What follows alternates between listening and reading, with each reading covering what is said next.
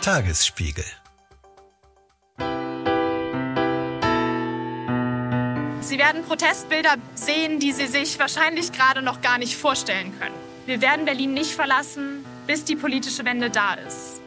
Sie sind wieder da. Die letzte Generation meldet sich zurück aus der Sommerpause mit großen Protestankündigungen und mit einer klaren Strategie. Die Aktivistinnen wollen sich in den kommenden Monaten nicht nur auf die Straße kleben, sondern mehr und mehr versuchen, auch die Mitte der Gesellschaft auf ihre Seite zu ziehen. Sie haben dabei mehrere Kerngruppen anvisiert. Unter anderem geht es ihnen um Kirchenmitglieder, Kulturschaffende, Prominente, die Landwirtschaft, die Wissenschaft, die Politik und um die Polizei. Ja, und mit letzterer wollen wir uns heute intensiver beschäftigen und den Fokus dabei auf zwei Aspekte richten. Was bedeutet die neue Protestwelle für die Polizei? Wie bereiten sich die Beamtinnen und Beamten darauf vor? Und zweitens, was bedeutet diese Annäherungsstrategie der letzten Generation eigentlich? Kann und darf es überhaupt eine Zusammenarbeit zwischen Protestlern und der Polizei geben?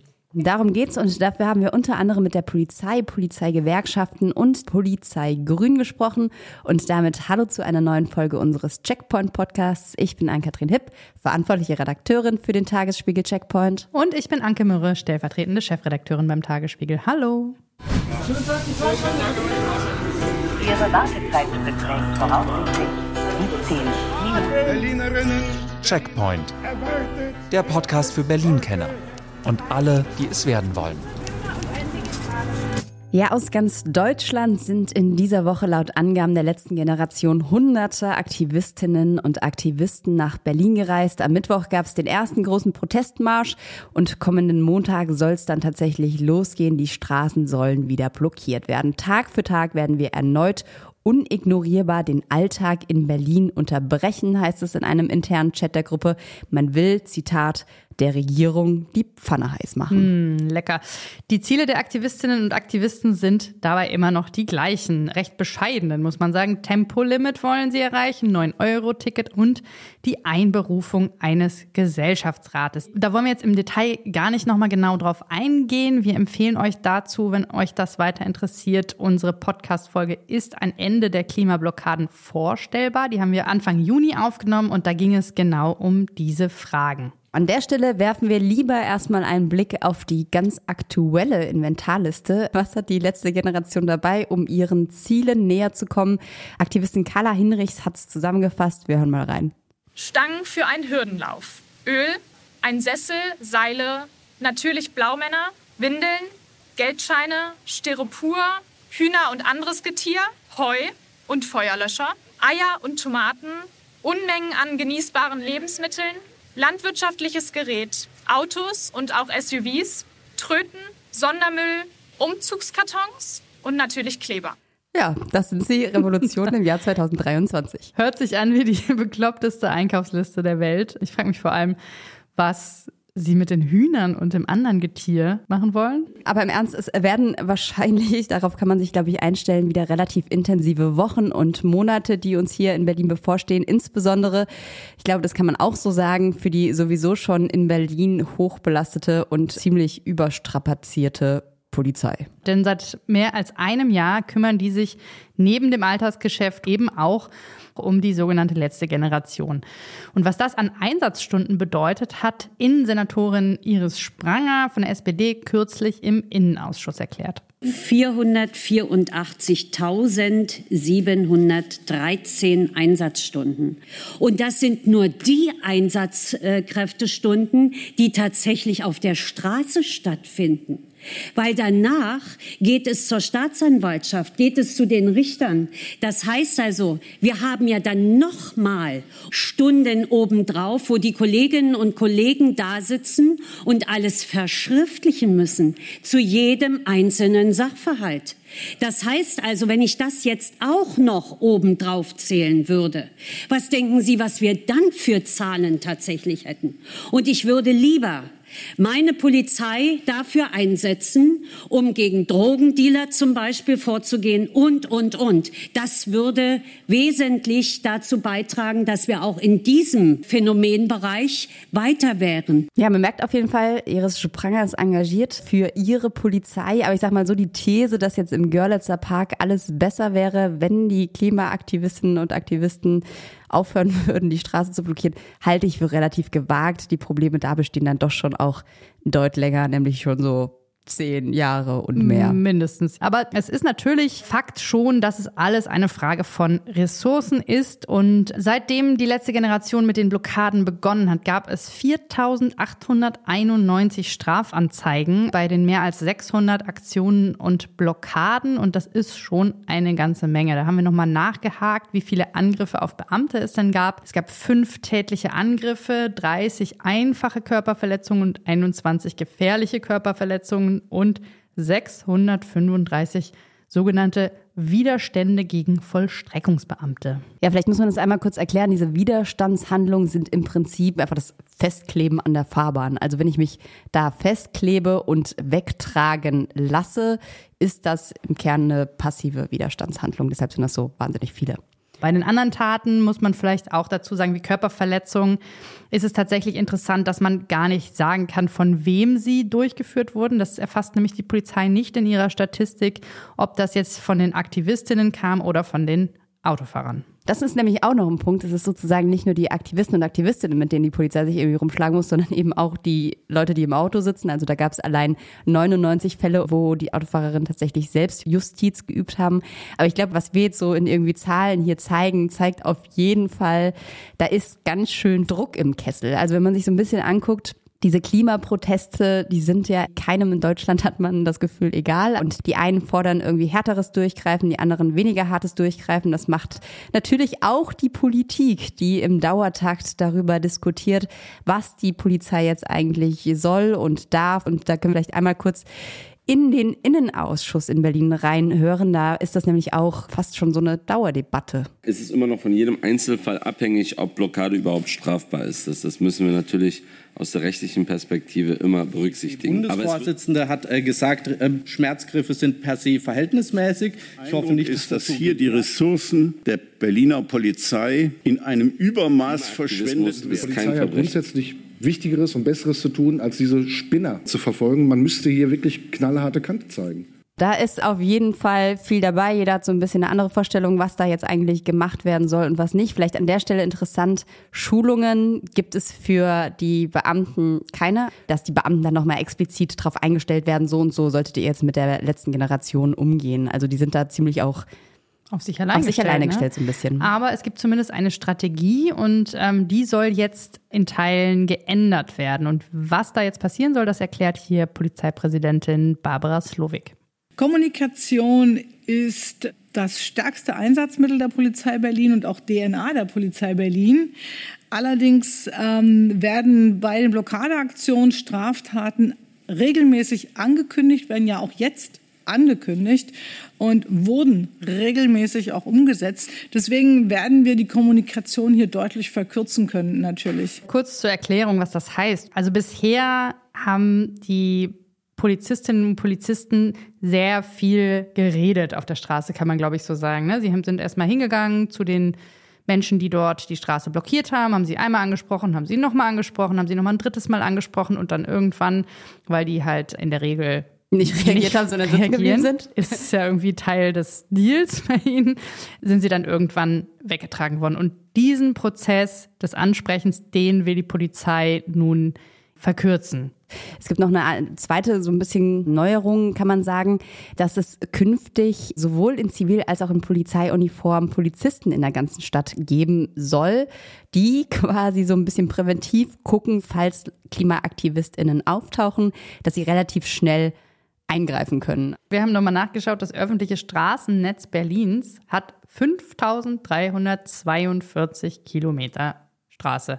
So viel wie von Berlin nach Pakistan Luftlinie ungefähr. Also das heißt, da gibt es relativ viel zu kleben und zu bewachen. Aber natürlich haben wir in den vergangenen Monaten auch gesehen, dass es da gewisse neuralgische Punkte gibt, die immer wieder gerne blockiert werden, wo es eben die größte Aufmerksamkeit gibt. So viel kann man, glaube ich, sagen zu den Plänen der Polizei, ob es jetzt eskalieren wird dadurch mehr oder nicht. Aktivistinnen und Aktivisten selbst sagen ja, sie sind sehr friedlich bei ihren ganzen Prozessen. Das heißt, dass die da jetzt irgendwie ausfällig werden oder sowas, davon ist eigentlich nicht auszugehen. Die, muss man sagen, werden extrem gut geschult. Ne? Da waren wir auch teilweise schon dabei bei diesen Vorbereitungen. Die sind wirklich ganz doll darauf getrimmt, dass sie eben keine Gewalt anwenden. Herzlich willkommen in Berlin. Haben Sie Fragen? Wie die letzte Generation an die Sache rangeht, nämlich ein bisschen anders, haben wir ja vorhin schon was zu gesagt. Die Aktivisten wollen die Polizei so ein bisschen auf ihre Seite ziehen. Der große neue Plan sieht es vor, die Säulen der Gesellschaft um Unterstützung anzuheuern. Was mit den Säulen gemeint ist, man kann sich das letztlich so vorstellen, die letzte Generation geht davon aus, dass die gesamte Politik und damit auch die Klimapolitik auf gesellschaftlichen Säulen steht, die das Ganze tragen. Und je mehr Säulen kippen, desto eher ist es, dass dieses ganze Konstrukt zusammenbricht. Und in diesem Sinne haben sie sich jetzt überlegt, na gut, wir wollen jetzt irgendwie versuchen, auch die Polizei auf unsere Seite zu ziehen und warum die Polizei so eine wichtige Säule ist. Das erklären sie und zwar in ihrem internen Wiki. Das ist im Prinzip das Dokument, in dem die letzte Generation all ihre Pläne niederschreibt. Das muss man nämlich an der Stelle sagen. Sie sind wahnsinnig transparent. Man muss sich durch viele Seiten durchklicken. Man findet aber eigentlich alle Informationen. Es ist 46 Mal wahrscheinlicher, dass ein Protest sein Ziel erreicht, wenn das Militär und die Polizei auf der Seite der Proteste stehen. Die Polizei ist eine der angesehensten Säulen der Gesellschaft. Menschen vertrauen ihr mit am meisten. Ihre Solidarität ist also enorm wichtig. Ziel der Polizei ist, Rechtsstaat, Demokratie und Menschenleben zu schützen. Das wollen wir auch. Ja, am Anfang klingt so ein kleines bisschen nach Umsturz und Militärputsch. Das ist, ja, das Aber, ist schon krass. Äh, also wenn man das mal sacken lässt, Militär und Polizei auf die Seite des Protestes ziehen, das klingt wirklich nach Revolution. Und wobei sie am Ende auch betonen, dass sie Rechtsstaat, Demokratie und Menschenleben schützen. Also da rudern sie ja auch dann ein bisschen wieder zurück. Aber sie wollen auf jeden Fall, ich meine, sie nehmen Freund und Helfer wörtlich. Sie wollen jetzt die Polizei, den Polizisten sie schon Freund machen. Unterwandern und sie wollen, dass die Polizei im Prinzip dann nicht eingreift, wenn sie auf der Straße sitzen. Das wollen sie nämlich nicht. Aha. Weil das ist schon was, was sie auch explizit in ihrem Wiki schreiben, dass es ganz klar ist, dass die Polizei ihre Aufgabe hat und dass sie auch Strafhandlungen ahnden müssen. So, mhm. also das ist ihnen, glaube ich, schon bewusst. Worum es tatsächlich aber eher geht, ist so ein bisschen die Unterstützung von Seiten der Polizei zu bekommen. Also sie wollen in Kontakt treten mit der Polizei, sie wollen, dass vor allem die Polizei auch ihre Ziele unterstützt und sprechen da ganz viel davon, dass letztlich ja auch die Polizisten und Polizistinnen diejenigen sind, die am Ende die Leidtragenden sind, wenn die große Klimakatastrophe über uns hineinbricht, genau, weil so dann wir alle. Bürgerkriegsähnliche Zustände, wer muss da irgendwie erstmal ran? Und Aber die Frage ist tatsächlich, was wollen Sie denn dann eigentlich, was die Polizei tut oder nicht tut? Aber wir gucken uns das erstmal ein bisschen genauer an, was die jetzt eigentlich machen. Also sie haben im Prinzip angefangen schon im Frühjahr mit ersten Annäherungsversuchen. Also sie haben Kontakte zu Polizeihochschulen gesucht, was natürlich strategisch nicht so dumm ist, weil da die ganzen Anwärterinnen und Anwärter sind. Sie haben Kontakt zu den Gewerkschaften gesucht. Sie haben aber auch Kontakt zu den Berliner Behörden gesucht. Und es gab tatsächlich im April und Mai mehrere Mails wohl an Mitarbeitende in Leitungspositionen in der Berliner Polizei mit Gesprächs- und Vortragsangeboten. So, damals hat es dann von Seiten des Polizeipräsidiums erstmal eine Mail gegeben an alle Bereiche in der Behörde, wo ganz klar gesagt wurden, wir haben eine Abteilung in unserer Polizei, die für solche Anfragen zuständig ist, handelt nicht eigenmächtig, guckt, dass ihr alle Anfragen dahin weiterleitet, dann gucken wir, wie wir damit umgehen. Mhm. Und es wurde natürlich nochmal darauf verwiesen, es gilt das Neutralitätsgebot der Polizei, heißt, wir müssen, wenn wir Uniform anhaben, wenn wir im Einsatz sind, neutral sein. Punkt. Also es ist schon so ein bisschen das Gefühl von ähm, auf Linie bringen, dass die einfach alle wissen, wenn euch jemand anspricht auf der Straße, dann bitte sagen, nein, danke, ich darf dazu nichts sagen, bitte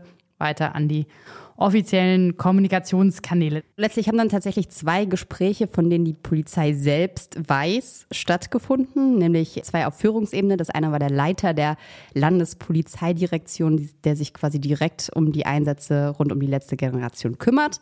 Und das andere Gespräch hat mit der Polizeipräsidentin Barbara Slowik direkt stattgefunden. Also es war auch beides im Frühjahr dann tatsächlich. Hm, und das Gespräch mit Barbara Slowik scheint aber nicht ganz so gut gelaufen zu sein, denn nach einem Treffen mit ihr notierten die Aktivisten und Aktivistinnen in ihrem internen Dokument, Zitat, Stimmung aufgeladen, rechtfertigt Schmerzgriffe, kein Verständnis. Das ist ein Zitat, das die Welt gebracht hat. Kurz zu den Schmerzgriffen, da gab es ja auch schon ganz viele Debatten, deshalb müssen wir es, glaube ich, jetzt nicht in aller Tiefe sagen, aber es ist ja im Prinzip so, die letzte Generation bezeichnet gewisse Griffe als Schmerzgriffe und sagt, das sind folterähnliche Methoden, weil es einfach so Schweine wehtut. Die Polizei selbst sagt, dass es solche Techniken nicht gibt, die zum Erzeugen des Schmerzes da sind, sondern die sagen halt, naja, wenn sich die Aktivistinnen und Aktivisten irgendwie dumm bewegen, dann tut es weh. Ganz runtergebrochen kann man sagen, dass Arme und Handgelenke irgendwie verdreht werden und das kann größere Schmerzen auslösen. Öffentlich verteidigt Slowik Schmerzgriffe aber auch nicht. Ne? Das hat sie auch im Innenausschuss noch einmal betont. Sie hat gesagt, dass in der Polizei Berlin keine Schmerzgriffe ausgebildet werden und es gebe auch diesen Begriff überhaupt nicht. Vielleicht nochmal, um das auch zu sagen, was sie von dieser ganzen Debatte gehalten hat. Wir haben bei der Polizei nachgefragt, worum es da inhaltlich ging bei diesem Treffen. Und sie sagen ganz klar, es ging vor allem nicht um Inhalte. Also man wollte nicht jetzt irgendwie über Klimapolitik diskutieren, sondern es ging darum, nochmal zu erklären, wie die Polizei Berlin ihre Aufgabe versteht und dass es im Idealfall so ist, dass die Protestler ihre Proteste einfach anmelden. Dann sind sie unter der Versammlungsfreiheit geschützt und werden von der Polizei geschützt und alles ist einigermaßen tutti, aber so funktioniert natürlich die Blockade. Vorgehensweise der letzten Generation nicht so richtig. Ja. Mhm. Vielleicht nochmal zurück zu den Annäherungsversuchen. Mittlerweile kann man sagen, das wird professionalisiert. Ja, und offensiver. Es gibt ein ganzes Recruiting-System beziehungsweise eine Arbeitsgruppe, die sich explizit um Vernetzung mit Polizistinnen und Polizisten kümmert. Und dort engagieren sich Menschen, wie die letzte Generation selber schreibt, mit unterschiedlichen beruflichen Hintergründen, unter anderem auch im Polizeiwesen. So heißt es auf der Homepage.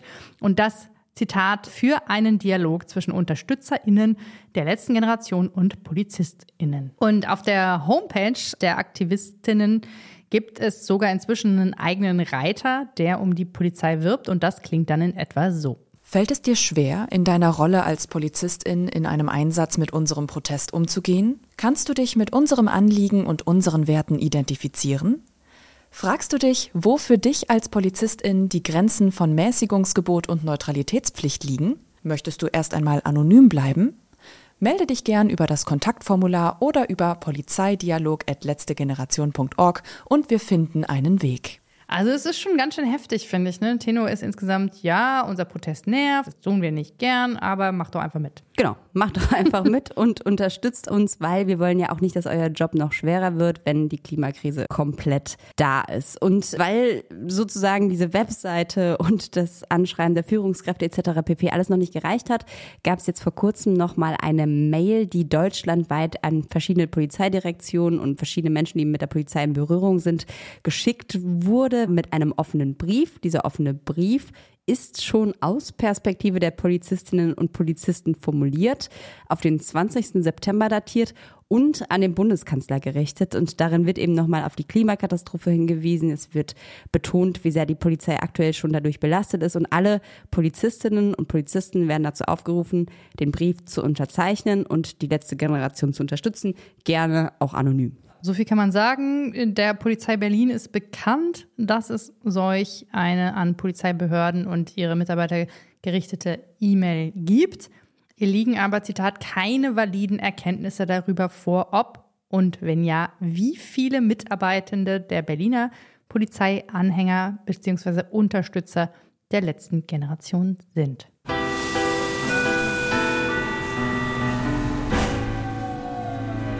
Ja, und jetzt fragen wir uns, dürfen die das eigentlich? Also, die sind ja verbeamtet, dürfen die sich engagieren?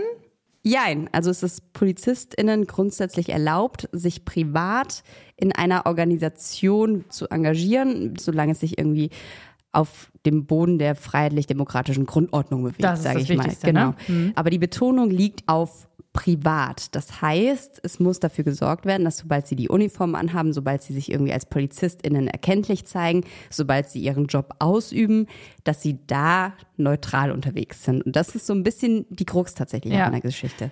Wir hatten ja die Debatte kürzlich um Claudia Pechstein, die auf dem Parteitag der CDU gesprochen hat als Polizeibeamtin und das wäre alles gar kein Problem gewesen, wenn sie nicht ihre Uniform dabei getragen hätte. Und so gab das eben dann doch ganz schön Ärger. Also es gibt diverse PolizistInnen, die sich bei der letzten Generation engagieren. Und ein sehr prominentes Beispiel ist Chiara Malz. Chiara Malz ist Polizeihauptkommissarin bei der Bundespolizeiinspektion in Rostock. Sie nimmt nicht an Straßenblockaden aktiv teil, leitet aber die eben schon erwähnte Arbeitsgruppe zur Polizeivernetzung. Und gegen sie läuft aktuell ein Disziplinarverfahren, weil da eben nicht so ganz klar ist, trennt sie jetzt ihren Job von dem Privaten. Also diese Grenze ist so ein bisschen fließend, wobei, wir haben auch nochmal explizit bei der Polizei Berlin nachgefragt, ist ein Engagement von Polizistinnen und Polizisten in der letzten Generation erlaubt, ja oder nein? Und da haben sie eben auch nochmal relativ bürokratisch geantwortet, sofern nicht gegen die Pflichten des Beamtenstatusgesetzes verstoßen wird, die Neutralität gewahrt bleibt und sie mit ihrem Handeln nicht dem Ansehen der Polizei Berlin starten, ja. dürfen sich Polizistinnen und Polizisten auch bei der letzten Generation einbringen. Also es ist ja, und das ist eben dann der Punkt, wo es schwammig wird. Ne? Also an welcher Stelle schadet jemand dem Ansehen? Das ist eine Frage, die man sehr stark interpretieren kann. Ne? Also wenn jemand öffentlich auftritt, kann das mit Sicherheit so interpretiert werden, dass das dem Ansehen schadet. Genau, und wir wollten so ein bisschen checken, wie stehen eigentlich die Polizistinnen und Polizisten dazu. Wir hatten einmal bei der Polizei Berlin nachgefragt, ob mit uns Leute sprechen wollen, die aktiv bei der letzten Generation im Einsatz sind. Das ließ sich so schnell tatsächlich von deren Seite aus nicht organisieren. Wir haben dann drei Dinge gemacht. Wir haben einerseits die beiden Polizeigewerkschaften angefragt. Das ist einmal die Gewerkschaft der Polizei, also die GDP, die hat um die 200.000 Mitglieder in Deutschland und die Deutsche Polizeigewerkschaft, die DEPOLG, die hat mehr als 100.000 Mitglieder.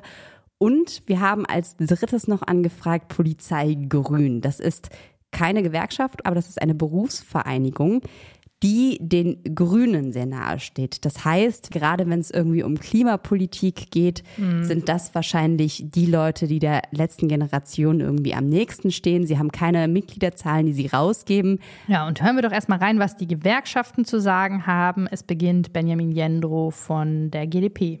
Aus unserer Sicht erfüllt die letzte Generation alle Parameter einer kriminellen Vereinigung und wir sind zudem der festen Überzeugung, dass man mit diesen Guerillamaßnahmen dem Klimaschutz eher einen Bärendienst erweist. Man missachtet unsere Versammlungsgesetze, man begeht angekündigt Straftaten.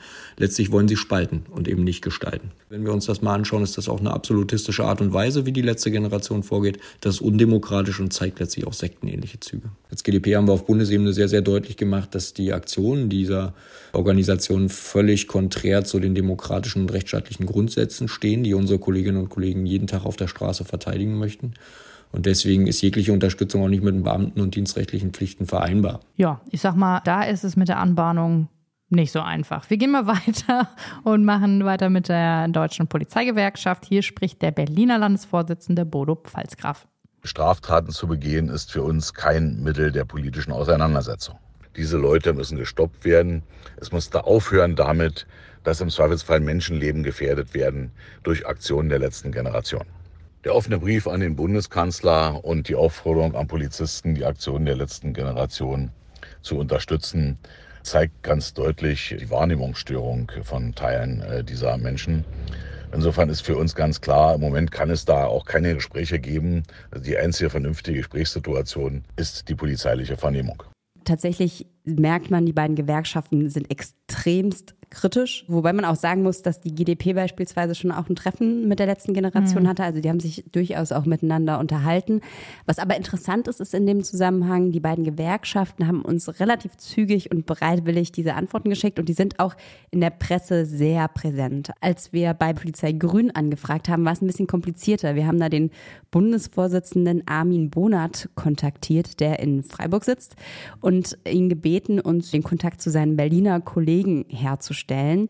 Und da hat er uns geschrieben, das Thema wird von der DEPOLG besetzt und diese ist auch in Berlin sehr stark. Mit einer abweichenden Meinung ist man da sehr schnell isoliert und dass von den Leuten, die er gefragt hatte, eigentlich keiner so richtig mit uns mhm. sprechen will. Aber er als Freiburger könne uns anbieten, die Perspektive auf die Dinge einmal darzulegen. Ja, und den offenen Brief hat Bonat selbst auch erhalten und er sagt zumindest, er hat die Mail an seine Mitglieder in ganz Deutschland weitergeleitet. Und dann solle eben jede und jeder selbst entscheiden, wie sie oder er dazu steht. Ich rate grundsätzlich dazu, als Polizei sich neutral zu verhalten, sich nicht unbedingt in der Öffentlichkeit als Polizei zu solidarisieren. Aber was man nicht machen sollte, ist eine Verteuflung oder eine Vorverurteilung, wie es jetzt teilweise auch von manchen Gewerkschaftsseiten äh, gemacht wird, wo auch quasi eine Kategorisierung stattfindet in Bezug auf Verbrecherorganisationen oder kriminelle Organisationen. Ja, interessant ist, dass während andere eben von diesen kriminellen Organisationen sprechen, wobei man sagen muss, diese Prüfung findet tatsächlich aktuell nur in Bayern statt. Also in Berlin ist diese Prüfung noch kein Thema. Sagt er, naja, eigentlich sind diese Einsätze im Verhältnis zu dem, womit wir uns als Polizei sonst rumschlagen, relativ easy.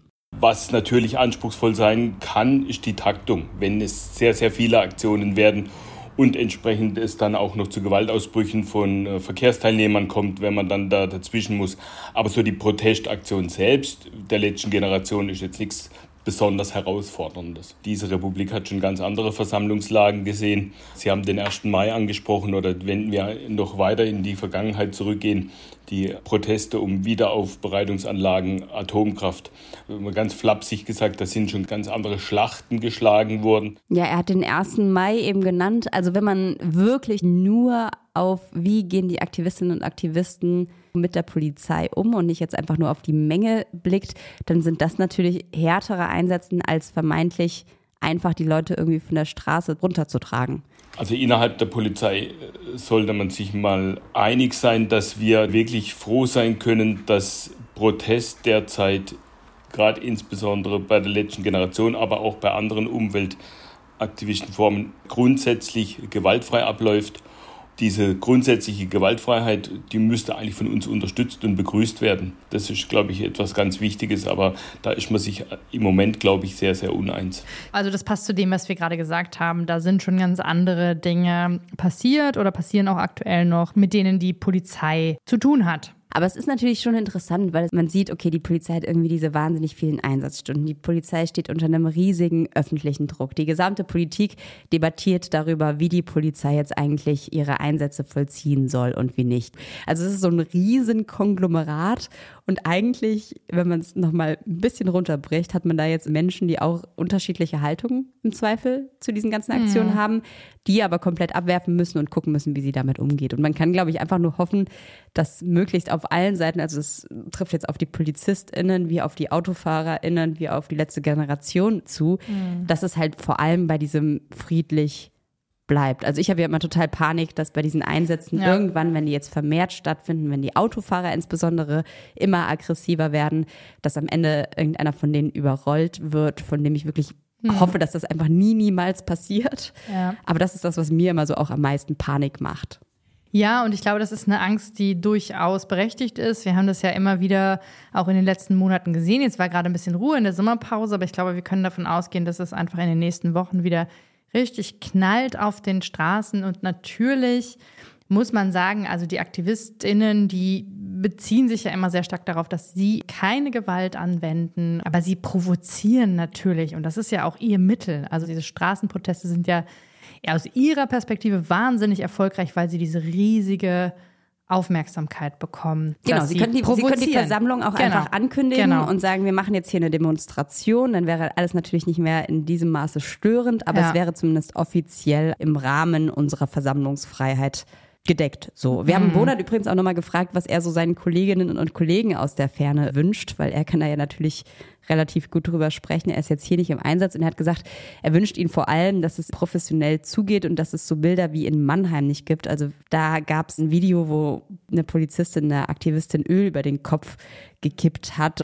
Also dass es einfach keine Ausfälle gibt und dass man von Seiten der Polizei auf jeden Fall sagen kann, auf uns ist irgendwie Verlass, wir achten die Rechtsstaatlichkeit und also ich sag mal, das ist ein Prozess, der wird am Ende nicht über die Polizei entschieden, wie es da weitergeht, sondern es ist ein gesellschaftlicher Prozess. Wir müssen gucken, wie gehen wir mit diesen Aktivistinnen und Aktivisten um, was mhm. macht die Politik was machen wir?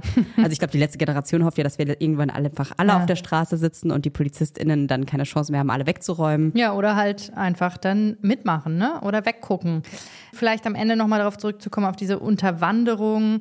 Es könnte natürlich sein, dass da eine gewisse Spaltung auch intern bei der Polizei, also ich meine auch, dass die jetzt in die Polizeischulen gehen und explizit eben die Jüngeren ansprechen, die natürlich vermeintlich dieses Klimabewusstsein noch stärker haben und davon stärker angesprochen werden. Also es ist schlau, sage ich mal, ne? weil äh, da Verständnis zu schaffen und die Polizei vielleicht auch so ein bisschen in den Generationen zu spalten, das birgt eine ganz schöne Gefahr und einen ganz schönen Sprengstoff. Und dann kommt am Ende Kai Wegner wieder, der die ganze Stadt einen will und guckt, dass wir alle wieder zusammenkommen. Ja, und was mich vor allem interessiert, ist, was passiert mit den Hühnern? Ich würde sagen, an der Stelle verabschieden wir uns für heute. Schön, Mhm. dass ihr dabei wart. Hinterlasst uns gerne Bewertungen auf Spotify, Apple Podcasts oder einer anderen Plattform eurer Wahl. Wir freuen uns auf jeden Fall, dass ihr heute wieder zugehört habt. Die Redaktion hatte Jessica Gummersbach, Aufnahmeleitung war Sabine Schmidt, Produktion Markus Lücker, Musik Anke Mürre. Tschüss. Tschüss.